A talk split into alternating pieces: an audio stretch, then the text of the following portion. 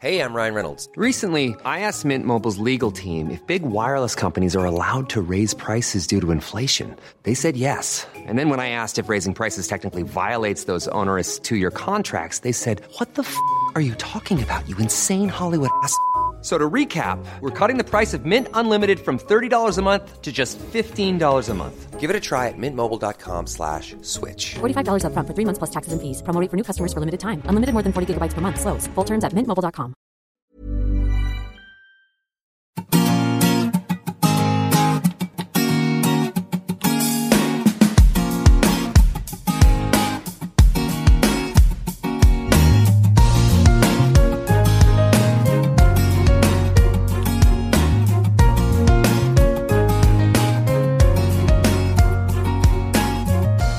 Frauenstimmen. Klagen, lachen, klüger werden. Ermutigende Gespräche mit mutigen Frauen über das Loslassen und das Aufbrechen, das Verlieren, das Suchen und das Finden. Ich bin Ildiko von Kürti. Wie ist das, wenn man in einer Beziehung lebt, die einen langsam aber sicher vergiftet? Es ist ein Leben auf Zehenspitzen, ein großer Eiertanz rund um den Narzissten, sagt Dr. Christine Merzeder. Sie war selbst viele Jahre mit einem Narzissten verheiratet und es hat sie enorm viel Kraft gekostet, aus seinem Schatten heraus und auf die Bühne ihres eigenen Lebens zu treten. In ihrem klugen und sehr einfühlsamen Buch Das schleichende Gift beschreibt sie narzisstischen Missbrauch und Wege, sich zu wehren und sich zu retten. Es kostet wahnsinnig viel Mut und viele Tränen, der eigenen Wahrnehmung wieder zu vertrauen und sich daran zu erinnern, dass man eigene Werte hat und einen unermesslichen Wert. Habe ich die Freiheit, die ich mir wünsche? Setze ich die Grenzen, die ich brauche? Kann ich die Frau sein, die ich sein will? Es lohnt sich, sich diese Fragen zu stellen. Denn auf Zehenspitzen hat man keinen starken Auftritt. Liebe Dr. Merzeder, herzlich willkommen in meinem Podcast Frauenstimmen. Sie waren zwölf Jahre lang mit einem Narzissten verheiratet. Wann und wie haben Sie bemerkt, dass Sie in einer total krankmachenden und für Sie toxischen Beziehung gefangen sind?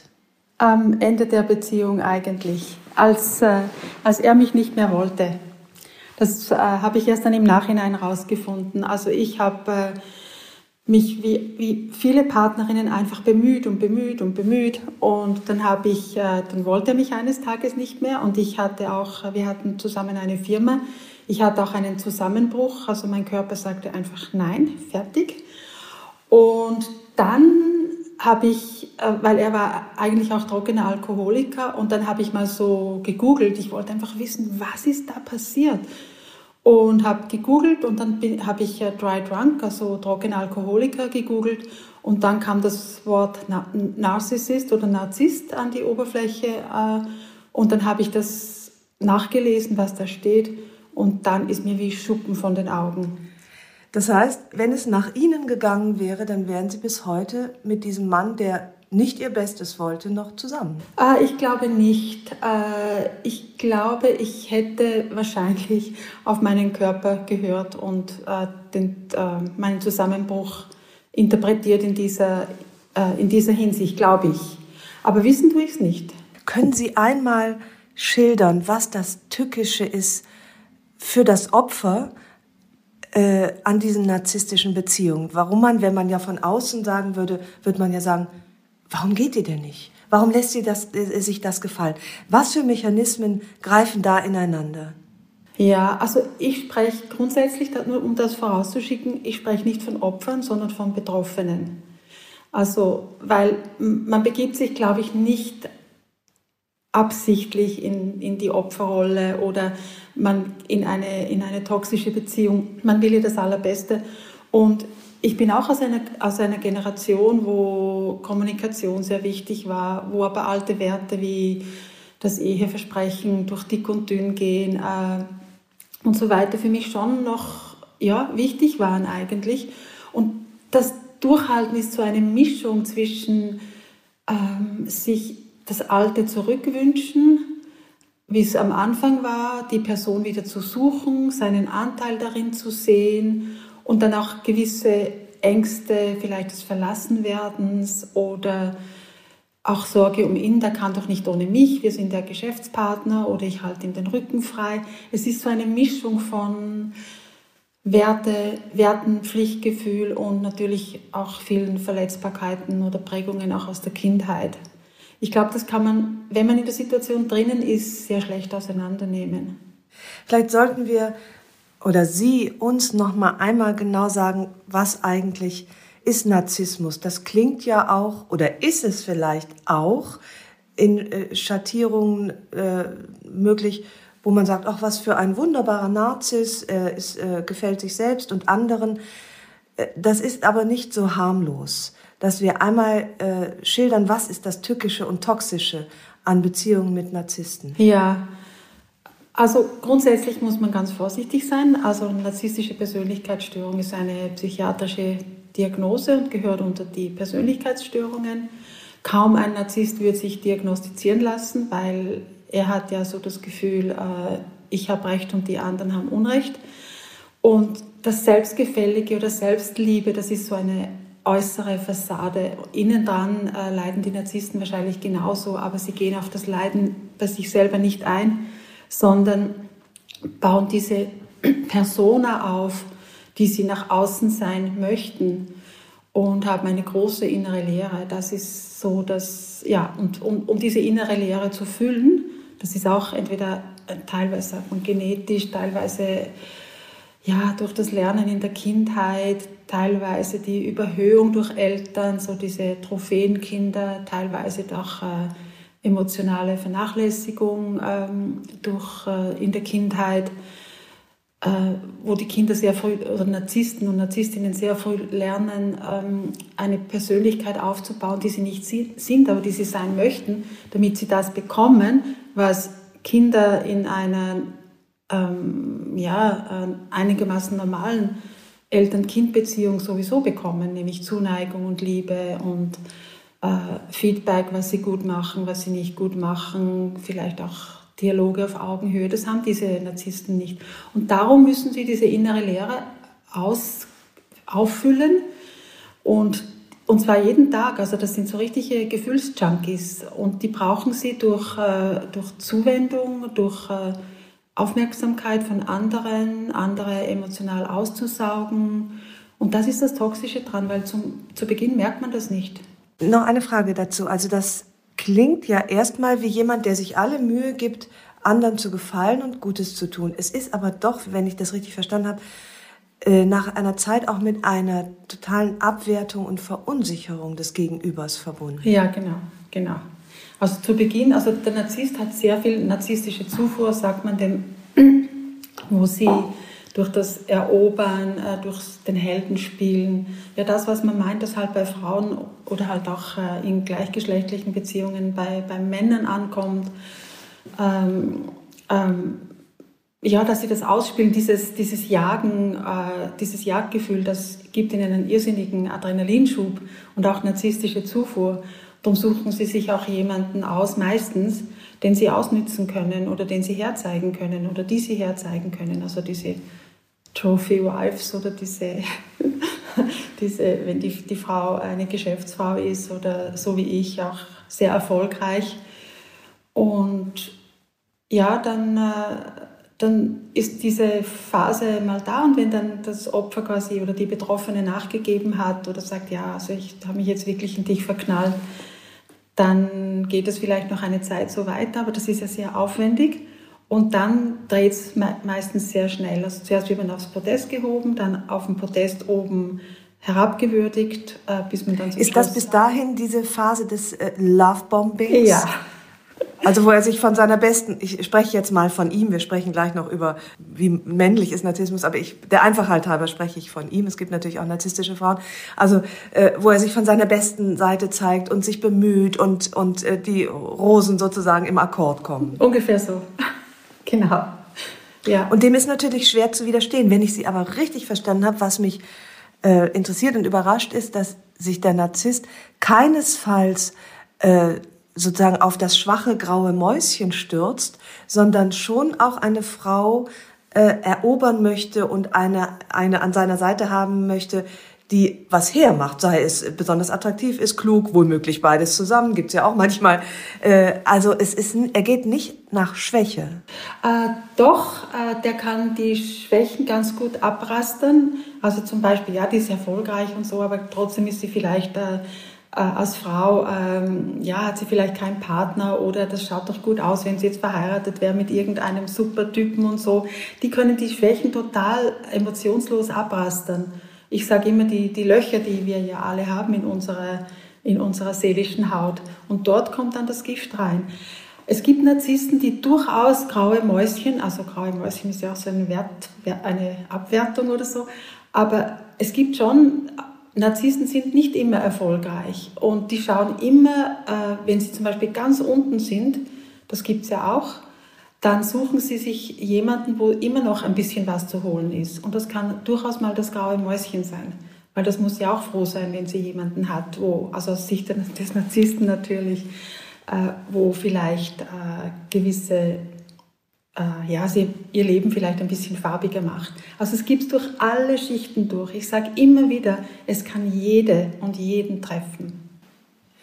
Gleichzeitig schreiben Sie in Ihrem Buch, sehr bewegendes Buch, wie schleichendes Gift, schon, dass jemand, der psychisch sehr stabil ist, äh, diese narzisstische Show, so nenne ich es mal, womöglich doch schneller durchschaut und da nicht so leicht einzufangen ist. Also führt die, äh, stößt die Schwäche, die zugrunde liegende Schwäche des Narzissten letztlich nicht auch auf eine empfangende Schwäche beim Gegenüber? Ja, ich würde es nicht als Schwäche bezeichnen, sondern als Verletzlichkeit. Weil wir suchen uns alle bewusst keine toxischen Beziehungen. Wir wollen ganz normale Beziehungen geben und nehmen und ja, was, das Leben miteinander verbringen, vielleicht aneinander wachsen, Krisen durchstehen. Ich, ich, ich habe eher gelernt, das als Verletzlichkeit zu sehen, weil Opfer oder Betroffene sind oft sehr hart mit sich selber. Hätte ich doch oder die schämen sich und so. Und dann sage ich immer, ersetzt doch mal das, das Wort äh, Opfer mit Betroffene und ersetzt das Wort Schwäche vielleicht mit Verletzlichkeit. Und das ja, und ist verletzlich sind wir natürlich alle, alle, aber der Narzisst, vielleicht kann man es so sagen, hat ein seismografisches Gespür für die Verletzlichkeiten seines Gegenübers ja. und nutzt die aus. Ganz genau, ganz genau. Und da sind wir an dem Punkt nach der Eroberungsphase, nach dem Lovebombing, wo dann mannigfaltige und teilweise wirklich entsetzliche Formen der Verunsicherung und Abwertung ja, beginnen. Genau, genau, genau. Was sind das für, für von klein bis groß? Wo sind die Hinweise? Was sind die brutalsten, die, aber auch die perfidesten äh, Sachen? Sie sprechen in Ihrem Buch von Mikrogewalt. Das fand ich so eindrücklich. Ja.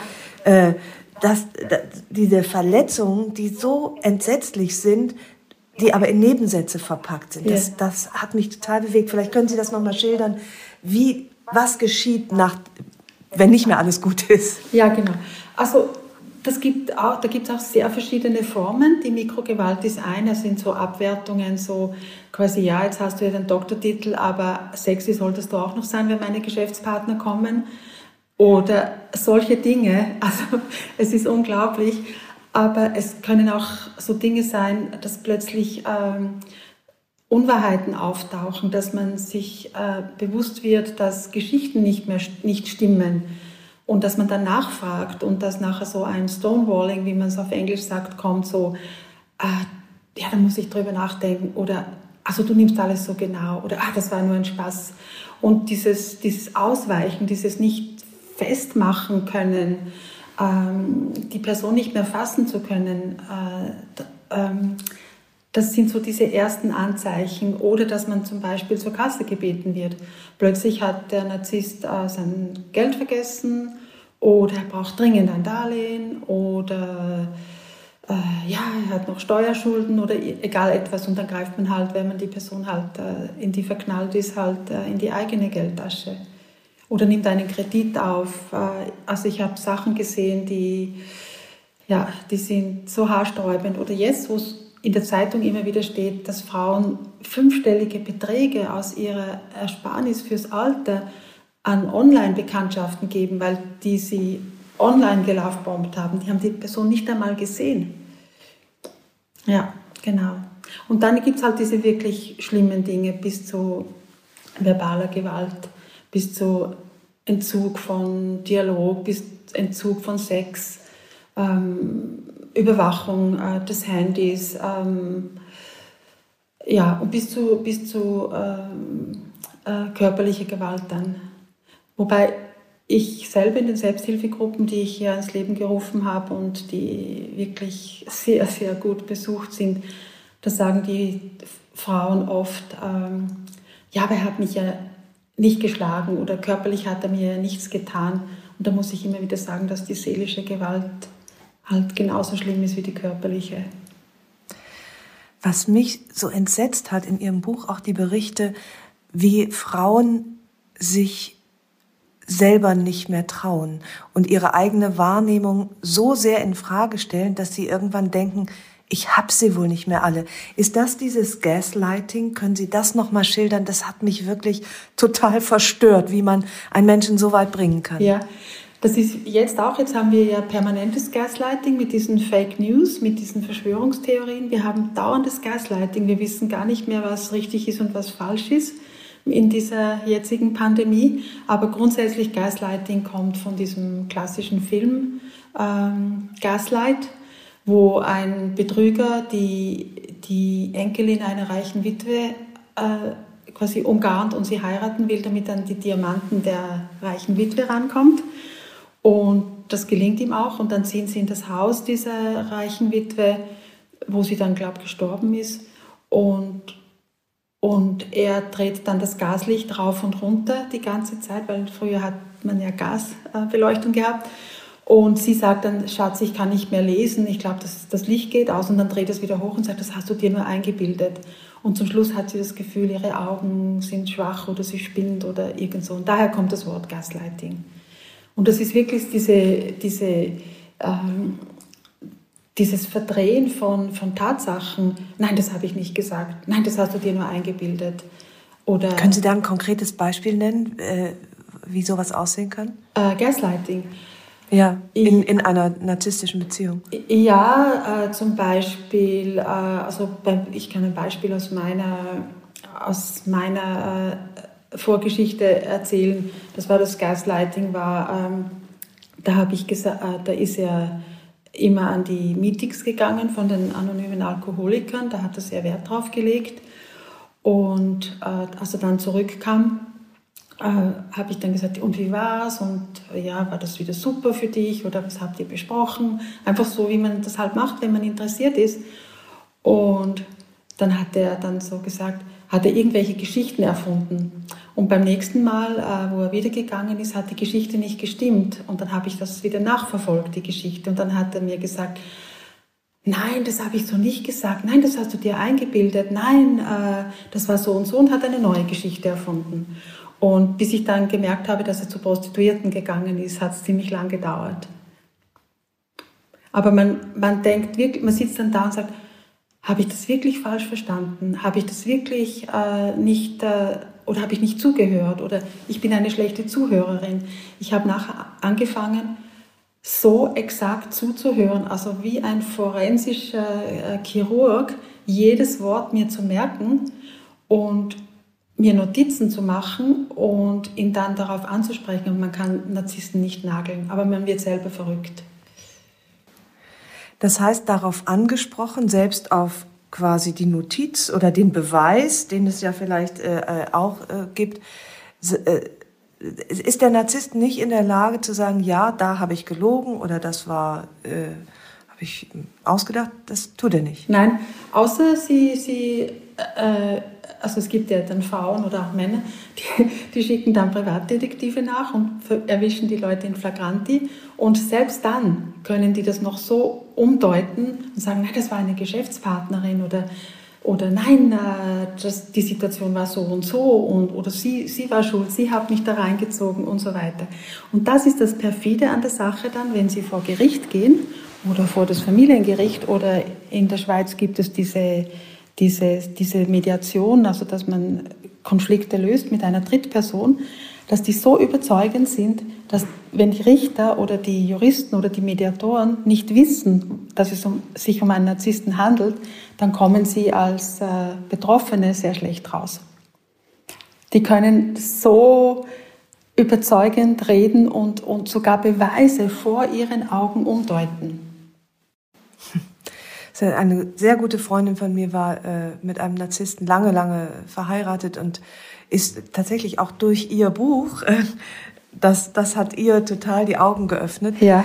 Äh, und sie auch immer, weil ich auch sie, das ist eine wunderbare, kluge Frau. Und ich sagte auch, sag mal, warum hast du das nicht eher gemerkt? Und sie sagte immer, ich dachte immer, ich muss mir mehr Mühe geben, so es. damit es wieder so wird, wie es war. Es liegt an mir, äh, selbst sozusagen sein Geiz, äh, hatte dann irgendwie mit ihr zu tun. Also alles wurde so gedreht, dass es doch eigentlich schön sein könnte, wenn sie sich nur mehr anstrengen würde. Ganz genau. Und dann strengen sich die Frauen äh, und die wenigen Männer so, so sehr an, dass sie nachher einfach schlapp machen. Also bei mir hat einfach der Körper Nein gesagt. Ich hatte einen Zusammenbruch, ich wollte sterben, ich habe drei Tage durchgeschlafen und und nachher dann, wo ich dann wie wahnsinnig angefangen habe, hab zu googeln, sind mir die Augen aufgegangen. Ich hatte dann die Kraft, sofort zu sagen, so aus, fertig im Nachhinein.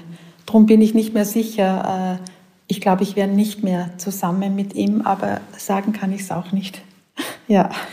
Weil eben doch die Anziehungs- und Überzeugungskraft eines solchen Menschen sehr, sehr groß ist. Ja, auch wenn er sie verloren hat, auch wenn man ihn total durchschaut, es gibt so etwas wie eine, ja, diese Mischung bei sich selber äh, von Pflichtgefühl, von Wunsch, dass es doch wieder so werden könnte wie früher, also eben in der Lovebombing-Phase.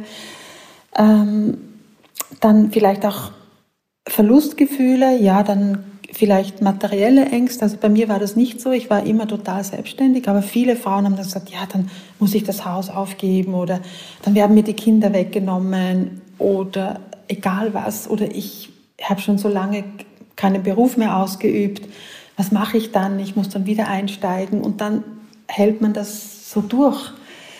Also ja, es ist sehr schwierig. Also Grund, ich, wenn wir nachher zu den Lösungen kommen, äh, wie man sich da daraus befreit, kann ich vielleicht noch mehr dazu sagen. Ja, das, das wäre noch einmal der Punkt, bevor wir zu den Lösungen kommen. Ich finde, dass das Vertragte daran ist ja, dass offenbar die Betroffenen gar nicht unbedingt nach Lösungen suchen, weil sie sich nicht bewusst sind, dass sie betroffen sind. Das? Äh, genauso wie der Narzisst natürlich nie von sich sagt, ich bin äh, ein Narzisst, der die Beziehung vergiftet, sind da ja zwei eigentlich zusammen, denen nicht klar ist, äh, dass zumindest der eine von denen in Gefahr ist. Ja, das stimmt. Bestimmt hören uns jetzt auch ein paar Frauen zu, die in solchen Beziehungen stecken. Wie kann man die aufrütteln? Dann guckt euch das an. Könnte das für euch stimmen? Ist das etwas, woraus ihr euch befreien müsst, auch gegen alle Ängste und Widerstände? Ja, also grundsätzlich ist es so, dass man eigentlich Leute oder Betroffene informieren kann, aber man kann sie nicht retten aus der Beziehung. Den Weg müssen sie selber machen. Bei mir war es auch so, meine allerbeste Freundin hat zu mir einmal gesagt, äh, die redet sehr offen mit mir, du, der nützt dich aus. Und ich, äh, ich habe dann das ernst genommen und ich habe hingeschaut und ich habe nichts gesehen, keinen Beweis der Ausnützung, nichts, gar nichts. Und das ist ganz, ganz schwierig. Äh, ich habe dann auch wieder mit ihr geredet und habe gesagt, äh, ja, also ich sehe da nichts Konkretes und was siehst denn du Konkretes? Und sie hat mir dann schon ein paar Beispiele gesagt, hat sie gesagt, ja, du arbeitest 150 Prozent und er arbeitet eigentlich nichts oder so, so, solche Dinge.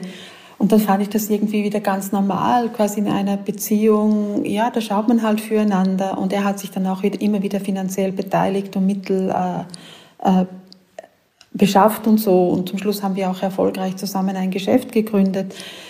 Äh, aber eigentlich, also auf Englisch heißt das so schön hiding in plain sight. Also jemand versteckt sich im hellen Tageslicht, weil man die Person nicht sieht. Das ist so äh, wie ein Chamäleon. Das passt sich dauernd der Umgebung an. Man kann das nicht fassen.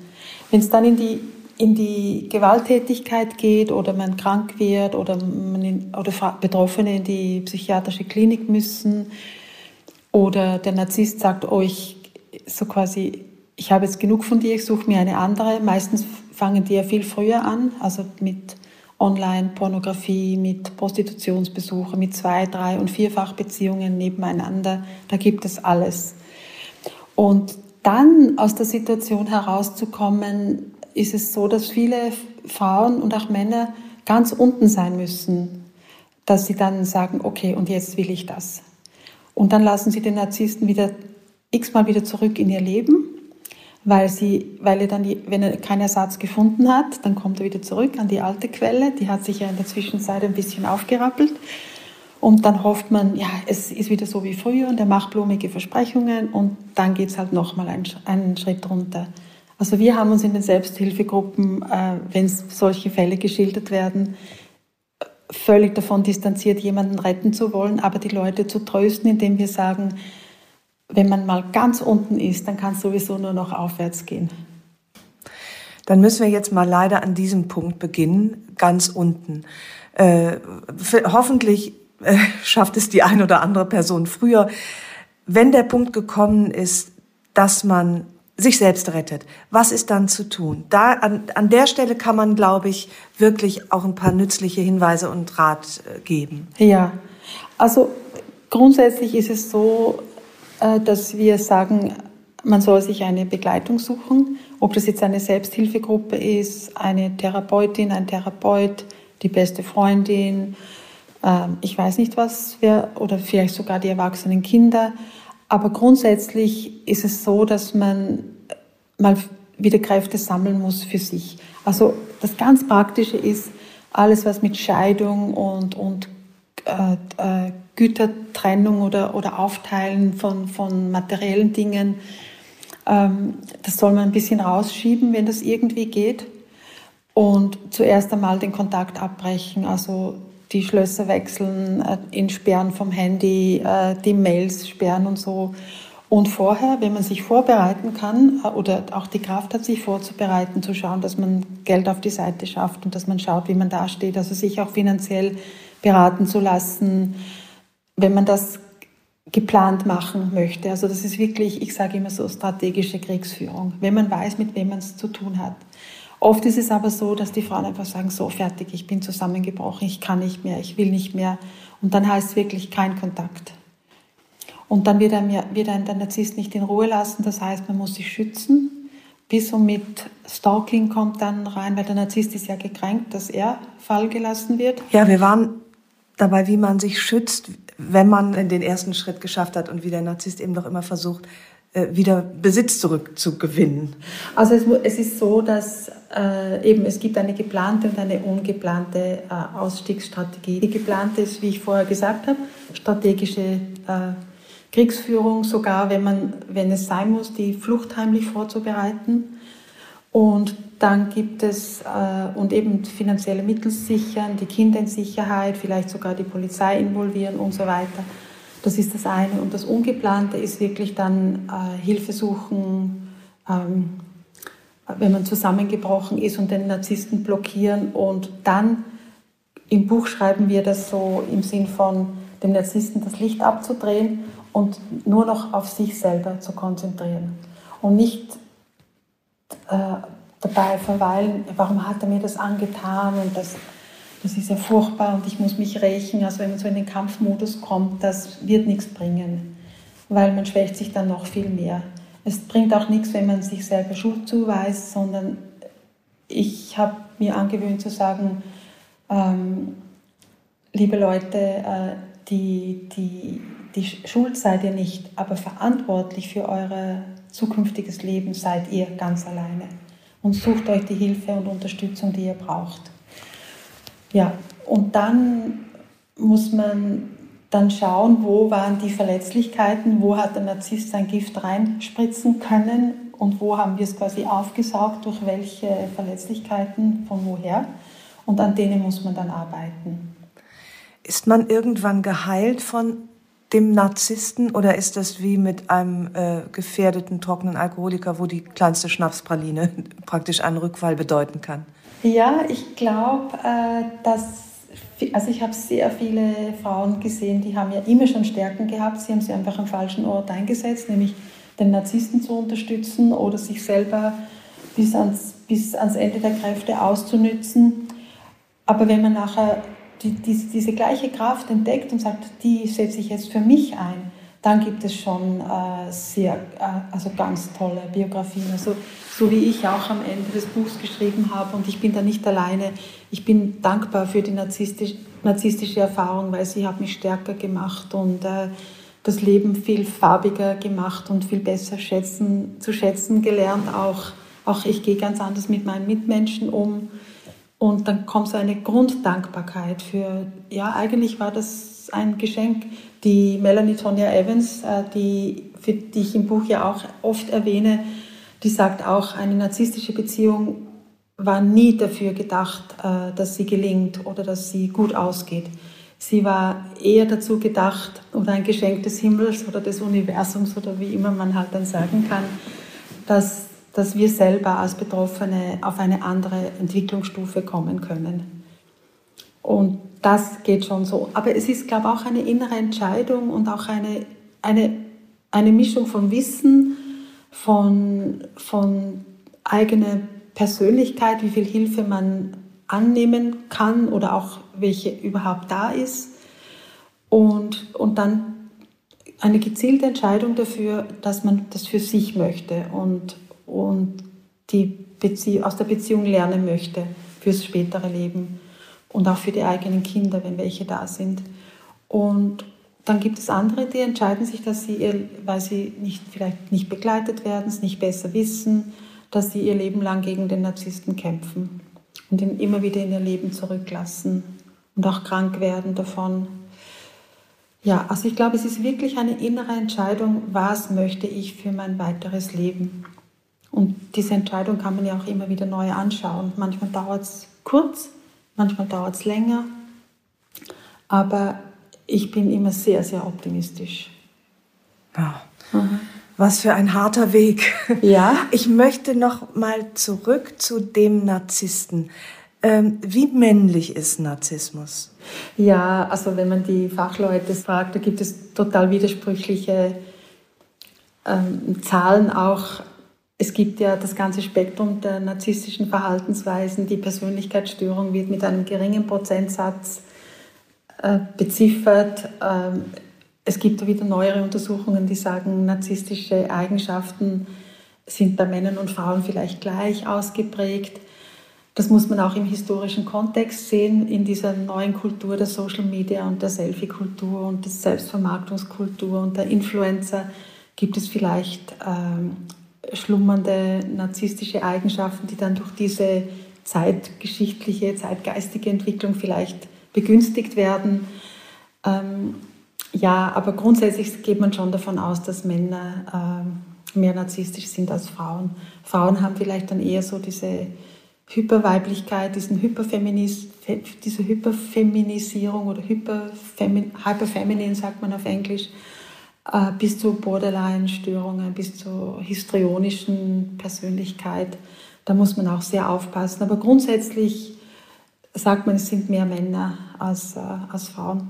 Wo sehe ich die? Vielleicht nicht unbedingt in psychopathologischer Form, aber wenn ich, wenn ich mich umschaue, sind, kann man sagen, dass viele sehe ich auf der Bühne der Welt, auf den Bühnen der, äh, der, der auf den Fernsehbühnen, äh, sind es die Tyrannen, die Despoten, die großen Showmaster, die, äh, die Prominenten, sind, sie, sind die da besonders anzutreffen, weil Narzissmus ja immer auch, denke ich, oder häufig zumindest einhergeht mit dem sich zeigen wollen äh, und auch Charisma verströmen wollen und auch können. Ja, und ich sage auch, solange solang es niemandem schadet, ist das wunderbar, wenn ich irgendeinem flamboyanten Showmaster zuschaue, wenn das mein Ding ist. Äh, warum nicht? So, sobald es aber jemandem schadet oder auch gerade bei Politikern äh, oder eben diesen Oligarchen oder was immer, dann sehr viele ihrer Entscheidungen machtpolitisch sind und nicht mehr die, das Volk oder die, die betroffenen Bürgerinnen und Bürger im Auge hat, dann, dann wird es wird's, äh, toxisch oder schädlich. Aber solange ein, ein Showmaster oder irgendein, ich weiß auch nicht, ein Superstar, ja, das, das zeigt, das kann ja unterhaltsam sein. Es ist nur, dass wir halt auch zum Teil halt auch sehr beeinflusst werden von dem Und da muss man halt damit, gerade mit Kindern oder jungen Leuten, halt auch im kritischen Dialog treten und sagen, was Sein ist und was Schein ist. Wie viel Narzissmus ist normal? Normal? Äh, ich glaube, dass ein gesundes Selbstvertrauen, äh, auch Grenzen setzen, lernen, seinen eigenen Selbstwert äh, zu erkennen, würde ich gar nicht mit Narzissmus beschreiben, sondern im Sinn von, von gesunder Selbstliebe. Und das muss man kleinen Kindern halt schon sehr früh beibringen, Mädchen wie Buben. Aber Narzissmus, denke ich, im Sinn von Selbstdarstellung oder auch Blender sein und so, solange es niemandem schadet, warum nicht? Macht dir Spaß. Aber beinhaltet der Begriff Narzissmus den Schaden des anderen? Oder gibt es den guten Narzissmus, den guten Narziss? Äh, nein, äh, also ich würde, es gibt so etwas wie, dem sagt man so, gesunder Narzissmus oder so. Äh, ja, also ich würde es dort abgrenzen. Ich glaube nicht, dass es gesunden Narzissmus gibt, weil ähm, so Selbstdarstell Selbstdarsteller sein oder Blender sein oder irgend oder Showbusiness-Talent haben oder Charisma, solange das eben niemandem Schaden zufügt, finde ich das total in Ordnung. Ja, aber der Narzisst fügt Schaden zu. Es taugt eigentlich nicht, den Begriff zu verharmlosen. Ich glaube auch. Ich glaube, da machen wir uns wirklich zu Mittätern, wenn wir den Begriff verharmlosen. Genauso wie den Begriff häusliche Gewalt, sobald der, das ist nicht häusliche Gewalt, das ist Gewalt äh, von Männern zu Frauen oder Frauen zu Männern oder zu Kindern. Und, das, und wenn das halt im häuslichen Umfeld ist, ja, ist es trotzdem Gewalt. Die Grenzen vom gesunden Selbstbewusstsein zum Narzissmus, den wir jetzt nicht mehr verharmlosen wollen, sind wahrscheinlich gar nicht so leicht festzustellen. Es gibt ja auch, wie soll ich sagen, toxische Muster wahrscheinlich in jeder Beziehung. So eine Dosierung Gift lässt sich ja nicht vermeiden. Ab wann weiß man, das ist zu viel, das es geht über das normale Maß an, ja, jetzt haben wir mal eine Krise oder meine, oder jetzt hat er irgendwie mir meinen Geburtstag vergessen.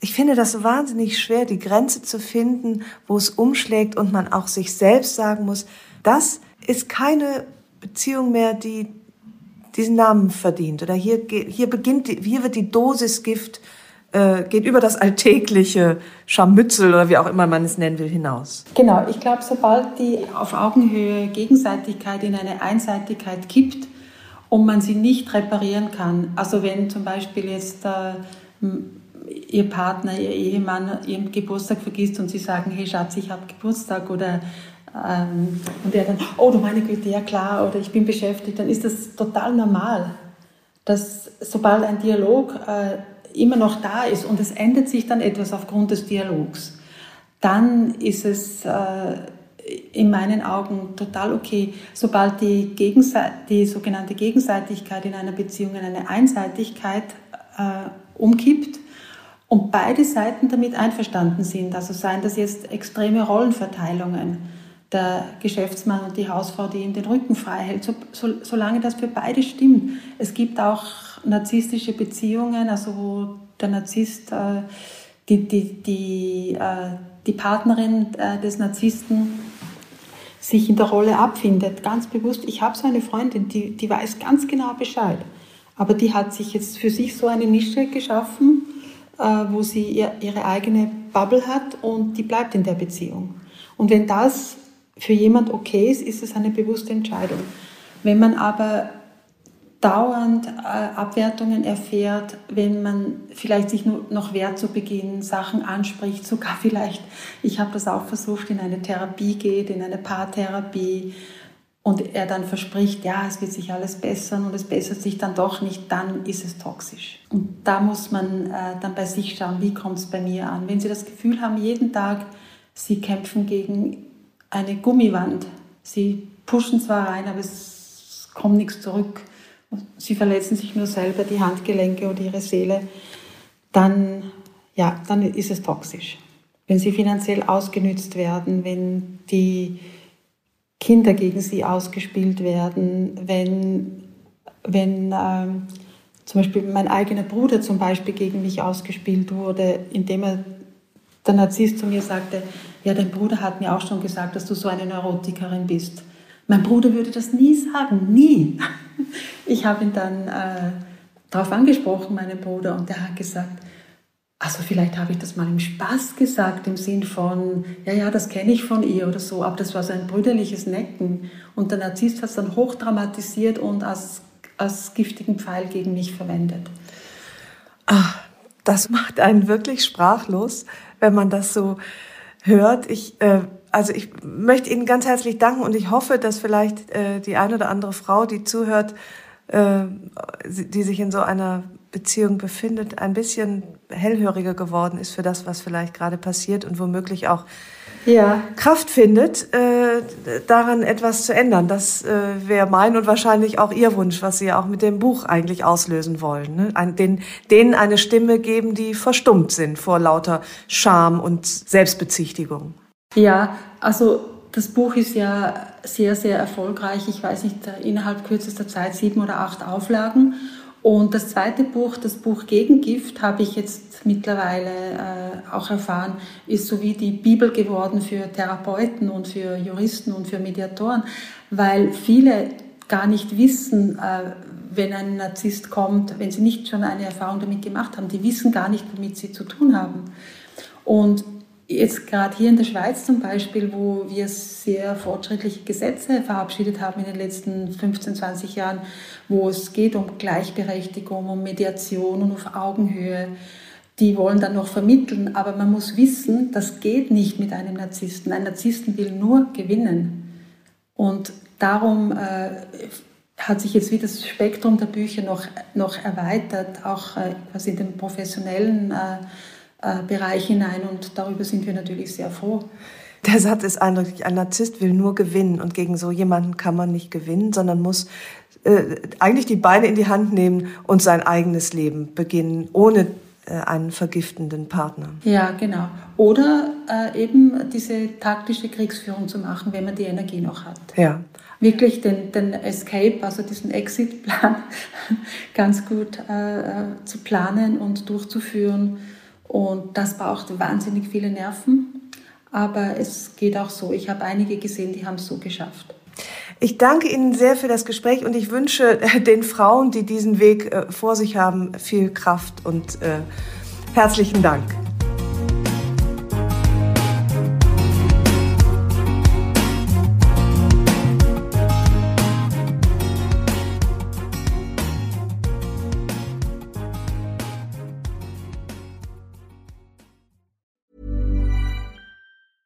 Planning for your next trip?